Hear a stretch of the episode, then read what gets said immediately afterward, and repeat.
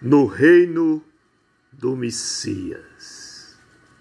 Nos anais das mitologias tropicais, entre canaviais e bananeiras, existe um reino inigualável, adubado por um capitalismo mágico e generoso, onde elites nobres gerenciam com zelo e harmonia a coisa pública, florescente em qualquer estação. O sistema rege as máquinas estatais, a mídia, as redes sociais e as religiões, consolidando as narrativas oficiais. O rei reina como ninguém. O rei reina como ninguém. O rei reina como ninguém. No seu discurso sincero, há tanto patriotismo, austeridade e defesa da verdadeira família nacional, com homens e mulheres de bens, protegidos por Bíblias e balas. O Salvador da pátria é um verdadeiro ungido dos céus. Diferente do reino gélido e podre da Dinamarca, aqui Deus e o país estão acima de tudo e todos.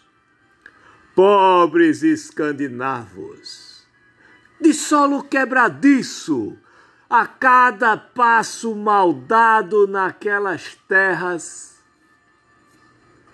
Enchem-se de rachadinhas todo o piso, inviabilizando os gloriosos laranjais.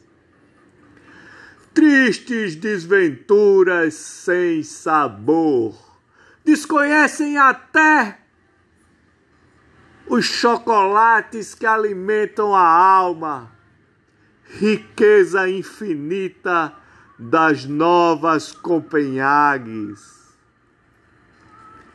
Afastem-se do entreguismo lesa pátria que cobiça a Groenlândia, da subserviência aos bancos, do nepotismo, da assessoria escusa, dos imóveis estranhamente bem vendidos, dos depósitos inexplicados, das tetas públicas esfoladas, das associações mafiosas, das condecorações ao banditismo, da corrupção generalizada.